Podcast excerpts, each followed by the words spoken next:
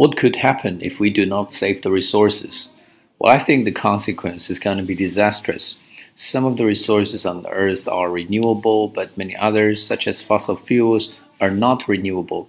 If we do not have any consciousness of economy, the resources are going to be exhausted.